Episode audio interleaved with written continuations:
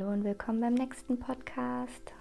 Und wie schon angekündigt, geht es dieses Mal um den Buddhismus, nicht in aller Tiefe, denn wir sind beide keine Experten. Wir können nur von dem ein bisschen berichten, was wir so erfahren haben bei den diversen Tempelbesuchen und Pagoden, die wir uns angeschaut haben. Und ich werde euch ein bisschen was zum Mergui-Archipel erzählen, unserem absoluten zweiten Highlight ähm, auf unserer Myanmar-Reise. Und ähm, bevor wir starten, lasse ich euch erstmal reinhören, wie sich das so anhört, wenn man ähm, in Myanmar durch so eine Pagode läuft.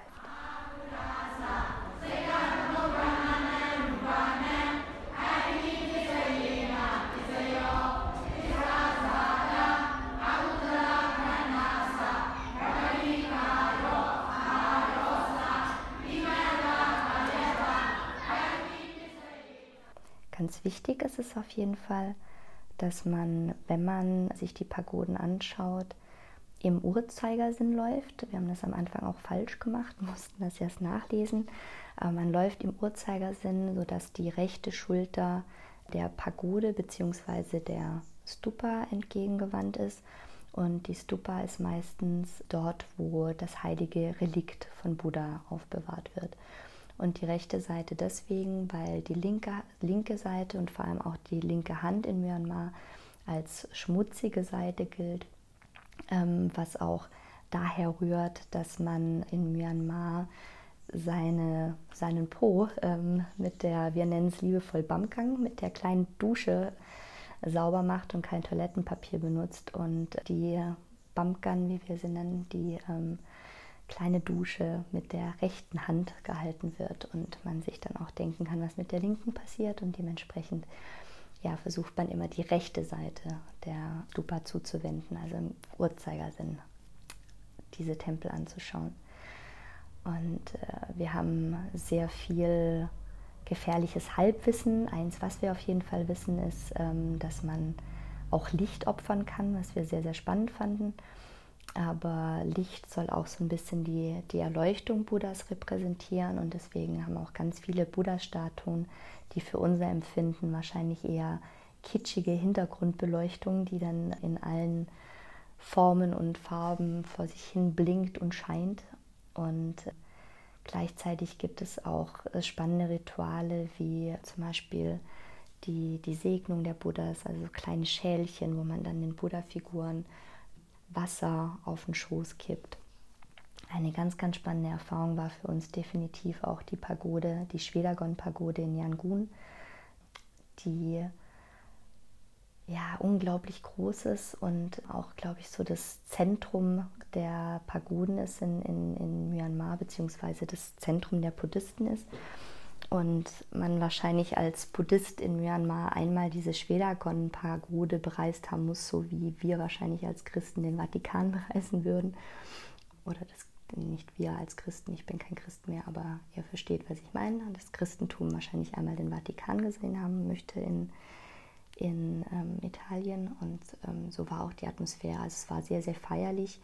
Ganz viele der Menschen waren auch sehr, sehr schick angezogen, haben Blumenkränze mit sich rumgetragen und gegen Abend wurden ganz viele kleine Kerzen angezündet und man hat Gebete gehört und es war eine unglaublich schöne Erfahrung, da mal so mitten im Getummel zu sein und sich das anzuschauen und da teilhaben zu können. Und ähm, von dort aus, auch von Yangon, haben wir relativ schnell versucht, in den Süden zu kommen, weil, wie im Blogbeitrag auch beschrieben, wir relativ schnell unsere Reiseroute geändert haben, nachdem uns klar wurde, dass wir tatsächlich ähm, in der Lage dazu sind, den südlichsten Teil von Myanmar das Land zu verlassen, was auch ursprünglich mal der Plan war, wir aber noch falsch informiert waren und dachten, die Grenzen seien noch geschlossen. Und ähm, ab dabei ähm, sei Schluss für Touristen, ist, dem ist aber nicht mehr so. Und wir hatten tatsächlich auch absolut keine Probleme mit diesem Grenzübergang, dazu komme ich aber später noch.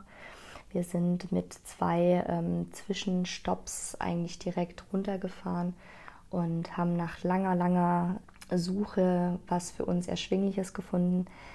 Denn wir mussten leider feststellen, dass das Mergui-Archipel, dieses wunderschöne, un unberührte, also noch relativ unberührte Fleckchen Natur entweder in den Händen von sehr, sehr unglaublich teuren ähm, Resortbesitzern ist oder von geschäftstüchtigen Thailändern, die Inselsafaris, also auch Dive-Safaris, Tauchsafaris dorthin anbieten und es einfach unglaublich teuer ist. Also eine Übernachtung in einem dieser Resorts, Bar-Resorts würde ich es eher nennen, Luxus-Resorts. Ich glaube, das günstige, was wir, günstigste, was wir gefunden haben, bei 350 Dollar pro Nacht angefangen.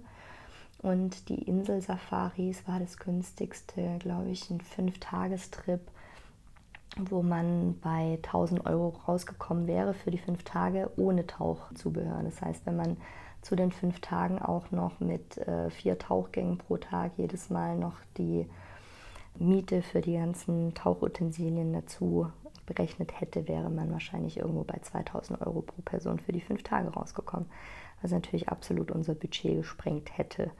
Dementsprechend mussten wir doch einige Zeit in ein bisschen ja, äh, die Suche investieren und haben dann aber tatsächlich mit einem deutschen Reiseanbieter eine ganz, ganz schöne Zeit erlebt, der uns einen Guide, einen Local Guide ähm, zur Seite gestellt hat. Und wir mit ihm und einem, unserem Captain, ähm, drei Tage und zwei Nächte wunderschön und sehr, sehr nah an den Einheimischen dieses ähm, Inselarchipel erkunden konnten. Und tatsächlich noch diese diese Erfahrung gemacht haben, an völlig einsamen Sandstränden unglaublich gutes Seafood, also Meeresfrüchte zu essen und war wirklich eine ganz, ganz großartige Erfahrung. Und ich glaube, was uns beide aber auch am meisten fasziniert hat, war natürlich zum einen die völlig unberührte Natur und zum anderen aber auch noch ja, die Moken ähm, zu sehen. Die Moken sind kleine Menschengruppe. Es gibt auch nur noch mal nur noch 2.000 bis 3.000 ähm, von den Moken, die traditionell leben.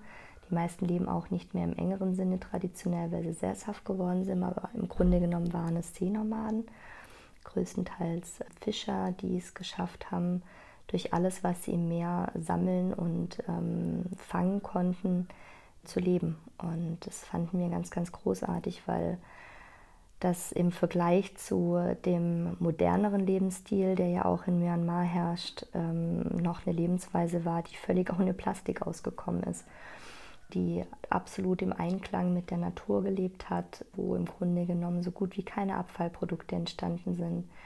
Und ja, es auf jeden Fall eine sehr schöne Erfahrung war, sich das anzuschauen. Auf der anderen Seite gibt es natürlich mittlerweile Programme, die die Moken unterstützen, dass sie eine bessere Zukunft haben, weil der Lebensraum für sie natürlich auch immer knapper wird, weil das Archipel erschlossener wird, ähm, die Inseln langsam verkauft werden, Resorts auf den Inseln erbaut werden, sie sich nicht mehr so frei bewegen können.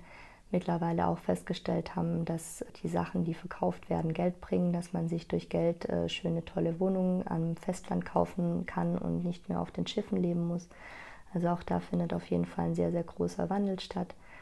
Und ja, es gibt Bildungsprogramme, die natürlich versuchen, auch die Mokenkinder zu integrieren und ihnen Bildung zu ermöglichen, die für die Moken absolut frei ist. Also sie müssen nichts dafür bezahlen, wenn sie ihre Kinder in die Schule schicken, weil ihnen eine bessere Zukunft ermöglicht werden soll. Auf der einen Seite natürlich gut, dass dafür eine Chancengleichheit irgendwie gesorgt wird. Auf der anderen Seite sehr, sehr schade, weil ähm, in den letzten Jahren das unglaubliche Wissen über Natur der Moken ganz, ganz stark zurückgegangen ist. Und ja, diese Lebensweise, die uns heute eigentlich gut tun würde, ähm, wieder mit sehr viel Bedacht auf die Natur und ohne groß Abfälle zu produzieren, in der Natur zu leben, die so unglaublich wichtig ist oder was so unglaublich wichtig ist, geht da leider gerade verloren. Aber sie lernen wahrscheinlich höhere Mathematik ja, nichtsdestotrotz, wir hoffen, dass es ähm, dieses Wissen nicht komplett verloren geht, verstehen aber natürlich auch, dass auch da eine Gleichheit herrschen muss und eine gewisse Bildung vorangehen muss und hoffen auch da, dass sie es schaffen werden, es auszubalancieren und ja, dass das Wissen einfach nicht verloren geht und dass ein Austausch stattfindet und ähm, sich die Leute auch ein bisschen was von den Moken abschauen können und noch von ihnen lernen können, bevor das Wissen ähm, komplett sich auflöst. Ja, so viel zu dieser Folge. denke ich, reicht. Und ich melde mich bei der nächsten Folge mit Thailand und unserem Grenzübergang und äh, werde euch erzählen, wie das so war, zum ersten Mal auf einem Boot eine Grenze zu überfahren. Und freue mich drauf, wenn ihr wieder zuhört und dabei seid. Bis dann!